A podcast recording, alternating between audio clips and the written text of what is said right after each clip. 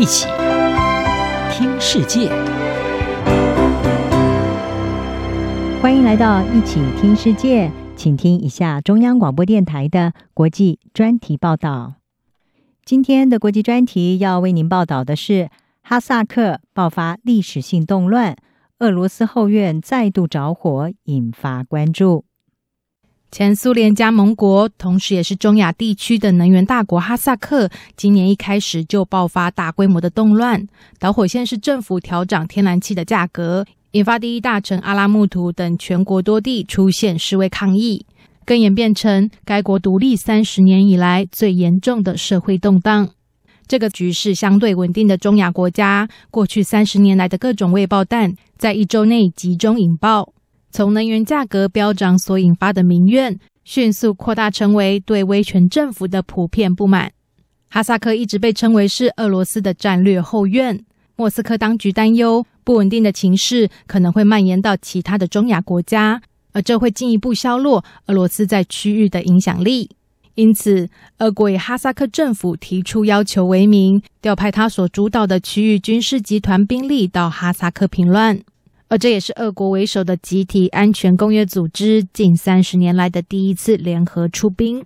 哈萨克毗邻中国新疆，不只对俄罗斯，对中国的外交、经济发展和西北安全也有很重要的影响力。以美国为主的西方国家就担忧，莫斯科这一次主导派兵进入哈萨克，是为了要加强掌控这个区域。纽约时报指出，这一次哈萨克的骚乱意味着。俄国的邻国中又有一个专制政府遭遇挑战，而这也是继乌克兰和白俄罗斯的大规模民主运动之后，第三场可能会冲击俄国影响力的抗争。对于正在跟欧美竞争影响力的普亭来说，这让西方有了可以运作的空间，绝非是普亭所乐见。哈萨克最大城阿拉木图市目前已经暂时恢复平静，街头气氛冷清肃杀。从市府大楼被烧得焦黑的外墙和建筑毁坏的程度，可以想见当时冲突的剧烈程度。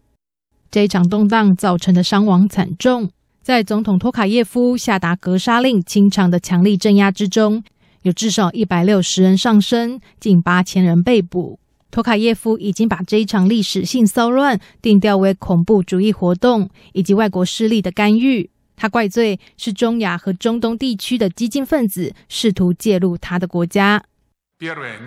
现在紧急反恐行动已经过去，所有地区的局势已经稳定。